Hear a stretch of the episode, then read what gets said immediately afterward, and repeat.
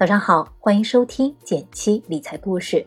文稿我已经放在音频下方文字区，欢迎阅读。微信搜索“减七独裁，简单的简，七星高照的七。关注后回复“电台”，你真的会变有钱哦。话不多说，马上开始我们今天的内容。前段时间，支付宝的评测基金功能刷屏了，搜索“知小宝”，在对话框输入基金名称或代码，就能看到详情。其中最引人注目的是用户盈亏分析，基金赚钱而基民不赚钱这一现象又被放在了聚光灯下。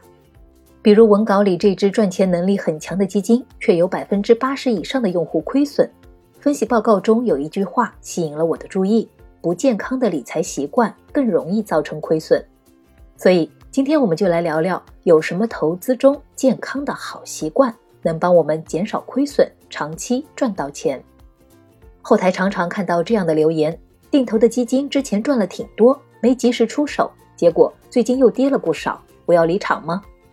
如果打开知小宝的统计结果，你会发现，基金赚钱但基民亏钱，排名第一的原因就是放弃了定投。行为金融学上也有个著名的静音效应，解释了许多投资者赚不到钱的一个原因。大部分人会将注意力集中在最近几天的涨跌上。忽视了历史业绩、宏观经济环境等广角要素，忘记了自己的投资纪律，从而无法从全局出发。当市场震荡，很多人会开始慌乱，有的猜测这次到底会跌到多少点，有的纠结是抛掉定投积累的筹码，还是找机会抄底一笔入。要消除这种纠结，我们或许可以先从你比较关心的收益率说起。某券商曾做过一组测算。选择了全市场成立满十年以上的四百多只产品，从二零零九年九月到二零一九年九月，通过滚动随机抽样，分别以一到五年为期限，测算出了他们的平均收益表现。大家可以看一下文稿中的图片，测算的时间区间里，入场点位有高有低，市场情况有熊有牛。然而，你可以明显看出一致的结论：定投的时间越长，收益率就相应越高。看完这个测算，你悬着的心是不是稍微放下了些呢？说起定投的好处，大家也都不陌生。首先，定投可以平滑成本。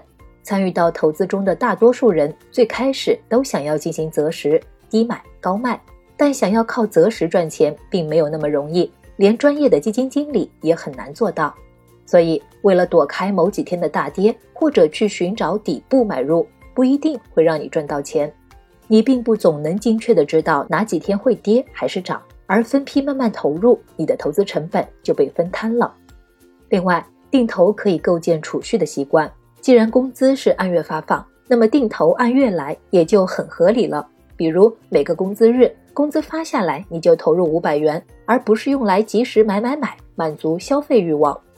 对一些年轻朋友来说，当现金还没有那么充裕，通过定投可以在早期积累一些筹码。避开月光的窘迫，让投资成为一种陪伴，在震荡上行的市场中等候长期的收益。在生活中，我们总是致力于养成一些好习惯，比如早起、听课、跑步。虽然都十分孤单且枯燥，但我们都相信坚持不懈必有回报。投资理财也是一样，找到了正确的体系和良好的习惯，那就坚持下去。最后，我还想和你分享两个买基体悟：第一，了解赚钱的源头，基金赚钱，基民亏钱，在于基民对基金没有信心。不少朋友听从别人推荐买，每天关注表面的涨跌，却不知道自己到底买了什么。点开基金的持仓概况，试着去了解他们赚钱的源头。比如股票型基金，本质上赚的是好公司长期盈利的钱。大方向对了，心就安定下来，才能不瞻前顾后，频繁交易，陪伴好公司一起成长。第二点，了解最大回撤。如果你去查看一些大多数基民能赚到钱的基金，会发现有个共同点：市场下跌时跌幅小。有一个指标可以给你做参考：最大回撤，也就是这只基金最糟糕的亏钱程度。同样的市场情况，回撤越小，说明基金越抗跌，你也越容易坚持住定投。这个在天天基金等第三方 APP 上通常都能看到。市场有涨有跌的大道理，我们都明白。但是当账户的亏损真切落到自己身上时，还是会有难受、不甘、愤怒的负面情绪。想要消灭负能量，有时候靠的不是什么高深的办法，而是朴素的坚持好习惯，建立起可持续、能复制的盈利体系，就是你在投资中的好习惯。坚持它是比频繁关注账户更重要的事。好了，今天的分享就到这里了。如果觉得有启发，欢迎点赞，也欢迎分享给需要的小伙伴。新粉丝朋友记得按照文稿开头的提示来领取福利哦。点击订阅电台，每周一到周五，简七陪你一起听故事、学理财。我们明天见，拜拜。